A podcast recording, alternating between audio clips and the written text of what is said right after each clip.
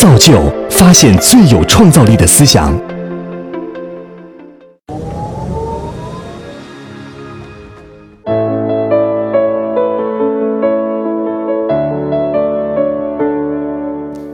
大家好，我叫曹小刚。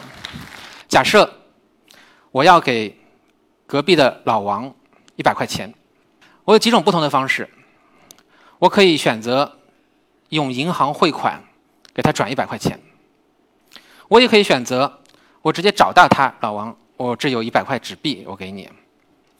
也有可能我现在身上没钱，没有带钱，那么我就在整个四合院里，我就喊一声说：“我今天欠老王一百块钱。”大家听好了。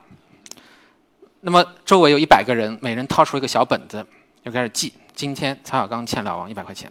他认可的认账，也就是说，我其实并不需要真正的给他一百块钱，我只需要所有的人都认可，我给他钱了，这件事情就由他们一起形成了共识。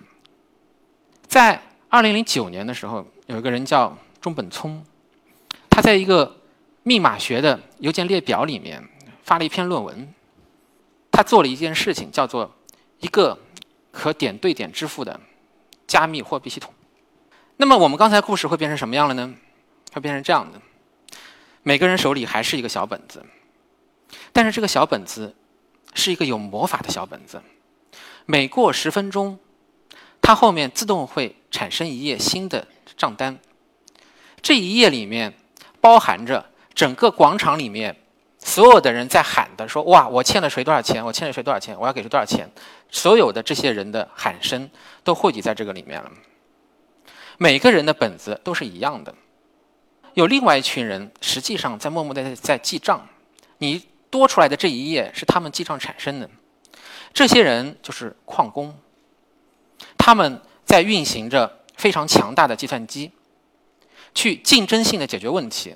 那么这个算力现在有多大呢？已经超过了全世界排名前十的超级计算机加在一起的总计算能力。在四川，在新疆，有很多的水电站、煤电站、风力电站的电力，实际上是在被矿工消耗的，在纳入到整个的记账体系中。那么，大家每个人手里的这本小本子，现在有多少页了呢？截至昨天。是四十三万六千四百六十二页，每过十分钟左右，它又会自动添加一页在上面。也就是说，我们获得了一个超级巨大的计算网络，我们获得了一个超级大的账本，我们获得到是一个没有中心的、由密码学来证明其有效性的，以及你写进去的每一句话。只要你挂到了这个链上，它都不可被篡改的这样的一个系统。这个系统为什么我们说一定要去中心化呢？当你在这么大的尺度上面去讨论问题的时候，你就会发现，一旦有中心，是一件非常可怕的事情。有了中心，就可能会被攻击。就在前两天，美国的互联网遭遇了一场浩劫。半个互联网都瘫痪了，为什么呢？有一个服务器域名的服务商被攻击了。大家知道，域名是驱动整个 Web 所运营的核心，所以美国出现了大范围的网站无法访问。核心意味着说，它有可能背叛你们。你把钱存在一个网站里面，网站跑路了，对好，那我更安全一点，我把钱存在银行里面。银行是会破产的。我把钱去买了某一个某一个小国的货币，哇，整个国家都有可能出问题了。有核心也就意味着说效率会是一个很大的问题，因为这个核心要处理所有人的请求，也就意味着说，当这个系统无限扩大的时候，对这个系统的核心所要求的处理能力也是无限扩大的。所以大家看。不管是腾讯也好，还是百度也好，还是阿里巴巴也好，都有非常庞大的机群和工程师团队，大家必须去维护这个核心，这个成本是非常非常高的。所以现在我们获得了什么呢？我们获得了一个非常完美的公证系统，因为所有的一切都是不可被篡改的，而且它是一个没有公证处的公证系统，没有公证员，没有任何人在操作这件事情，但是你获得的实际的证明它真实的效力超过任何一个公证处，超过一个任何国家的公证系统。那么，在人类历史上第一次，我们实现了不再需要信任中介了。这句话非常重要，大家可以再看一遍。我们不再需要信任中介了。这是什么意思呢？原来我们做交易的时候，我们可能通过一个中心节点去做交易。我们找房子，我们会通过房产中介；可能我求职，通过一个求职中介。现在，两个人，一个服务的供应方。和一个服务的消费方可以直接沟通了，我不需要中介了，我不需要有人在中间增信了。那么，在这样的一个情况下，整个事情就就颠覆掉了，我们就获得了一个非常简单但是非常可怕的能力：我们在全球尺度内允许两个人直接不依赖于任何第三方建立信任。这是整个事情的核心。我这边特别要跟大家介绍的是图中的第二个以太坊，他们做了一件事情，他们把代码塞到了区块链里面去。我们刚才讲区块链，它实际上是一个相互连接的一维结构，后面一根链去证明前面一个链存在。只要你把东西挂到了这个链上去，通过数学和计算能力，大家确保这个东西不能被篡改。但是之前的货币只是在里面放了记账单位，放了转账信息。现在我们能够在里面放程序了，并且这个程序仍然是有全世界的所有计算机去执行的，这个事情就变得非常非常的有意义。也就是说，我们又获得了一个新的网络，在这个网络里面，程序居然全在全世界去中心化执行了。我不再依赖于某一个单台服务器的执行结果，大家想这是不是跟我们现在的做法是不一样的？同时，它也创造了一个新的可能性，在这个新的可能性里面，我同时用这个合约可以实现一件事情，我还能用账本来进行价值转移，我这两个事情合二为一了。合二为一之后产生了化学反应，我们把它叫做 the DAO，DAO，它其实是一个。缩写，它叫做去中心化自动化组织。那么它到底能干什么呢？让我们来举个例子。前两天大家可能知道，很多网盘都挂了，核心背叛了大家，他们没有做到他们承诺他们该做的事情。那么现在如果说我有一份很重要的文件，我跟家人出去拍的照片，或者更重要一点是我的一份遗嘱，我把它往哪里放呢？我放在我自己家里的硬盘里面吗？可能一场火灾就灰飞烟灭了。我把它放到银行的保险柜里面吗？先不要说是不是足够安全，那光我这个访问它，这就是一件不可接受的事情。那么最好有一个什么样的做法？最好有一片云，服务器的云，但是这些服务器组成了一个自己的组织。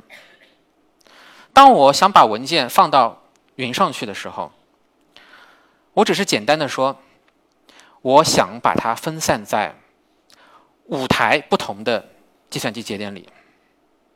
当然，我先加了一个密，别人看不见我放的是什么。这个文件只有我能解开。我希望它放一个月，但是这个事情可能不保险啊。我可能过了一个月之后，我要往上一看，哇，这五台节点都掉线了。都下线了，我访问不了了。于是，我愿意付十倍的钱，我付一百倍的钱。我说，我需要这个文件存在一千台、一万台、十万台不同的节点里面，这下子走安全了吧？这些节点全部下线的可能性就很小了吧？这个时候，我愿意付钱去获得我的这个存储服务。也有些人。希望通过提供硬盘、提供带宽来赚钱，这个事情是同时发生的，中间没有任何的中介，是在这个网络里面自动产生的。很多人可能很喜欢看小说，对吧？大家会用起点中文网，大家会用其他的工具去看小说。但是大家有没有想过，这个是一个有中心化中介的这么一个行为？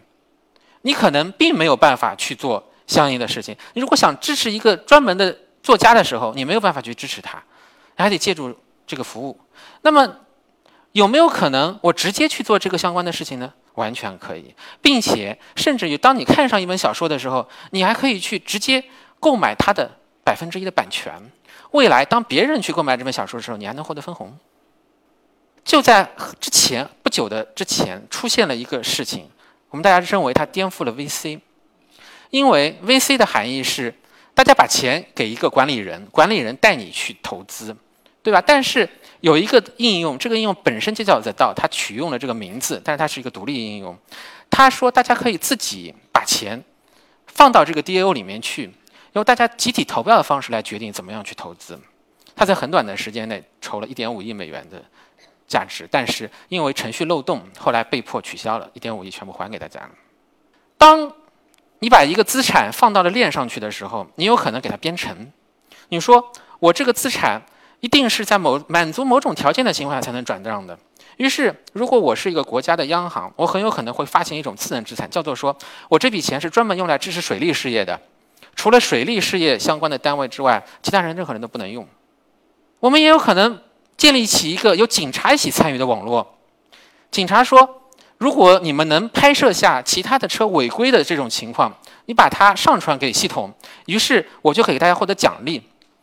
人工智能现在已经发达的非常厉害了。某一天，其实不再是人去上报这件事情，而是你的车里面的 AI 自动发现了，么前面有辆车在应急车道上行驶，并且把它拍了下来，并且传给了整个系统。那么在这个系统里面，警察扮演了资金提供方的角色。那么我们仔细看一下，说只要你能建立起一个规则，在这个规则里面，所有的各方都能获益，这个规则就能自己运行下去。DAO 帮你实现了底层结构。之前你如果开个公司是个多麻烦的事情啊！你要注册公司，你要招人，你要管理财务，你要管理各种各样的事情。但是现在你可能写一段程序，只要这个系统能让所有的人获利，它自己就能运营了。这个系统是一个无限扩展的系统，这个系统自动的就把价值和业务连接起来了，因此合二为一了。那大家可能说，这个过程中间缺了一个因素，人不见了。是的，在座的大家有一部分人可能未来就失业了。自从有了机器翻译，前两年大家就会看说，哇，人工翻译有可能会失业了。自动驾驶可能在五年之后变成现实，于是很多驾驶员就失业了。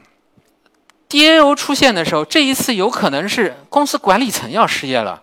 我们不再需要去管人、去管事、去管钱了。那么，跟这些事情相关的审计、财务、金融行业可能整体消失了，甚至于公司这个概念可能也就消失了。在某些领域里面，它被效率更高的 DAO 所取代了。那么，我们就说，Uber 和 Airbnb 是真正的共享经济吗？我说是又不是。大家没有分享他们所取得的估值。但是在 DO 里面，所有的人能够去共享未来所产生的价值，我们会认为说这是真正的共享经济。那么未来，世界上就两种人：一种人去创建了规则，并且实现了规则；另外一种人，可能百分之九十八的人是在被这个规则管理，成为自己在规则里面一个角色。这个现实中间已经有很多的项目。投入进来了，开始在 DAO 上面做尝试了。不同的领域已经有不同的团队在，而且大家知道，我们现在写一个 DAO 实际上已经越来越简单了。因此，大家是希望做一个制定规则的人，还是希望未来做一个被规则管理的人呢？谢谢大家。